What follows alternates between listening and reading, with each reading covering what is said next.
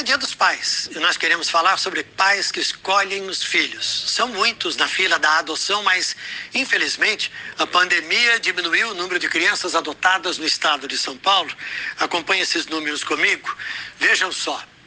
Em 2019, 2.279 crianças ganharam um lar, uma família. Em 2020, esse número caiu para 1.291. Em 2021, apenas 646. É uma queda enorme, muito grande. Este é um problema sério. Hoje, no estado de São Paulo, 10 mil, os números estão aqui, 10.451 pessoas estão habilitadas para adotar uma criança e elas foram distribuídas assim, somando os números dos últimos três anos. Casais heterossexuais, 9.187. Casais homossexuais femininos, 313. Casais homossexuais masculinos, 281 apenas mulheres que pretendem adotar, 532 e apenas homens, 138. Você viu aí que tem bastante homem querendo ser pai adotivo. E aí ter o que comemorar num domingo dedicado a eles.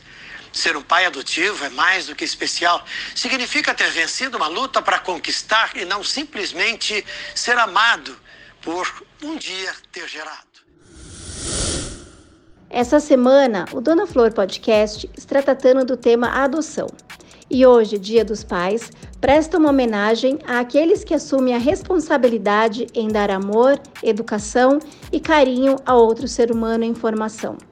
Tornar-se pai é oferecer tempo, dedicação e compreensão quase que ilimitada ao desenvolvimento de outra pessoa é também acessar um lugar que muitas vezes é negado ao homem, o lugar do amor e do cuidado. Ser verdadeiramente pai numa sociedade machista que olha com repressão o homem que se abre ao sentimento é um ato de resistência. Cada dia mais, vamos torcer para que muitos homens rompam o padrão e o estereótipo e sejam corajosos para se assumirem como provedores do carinho e do amor.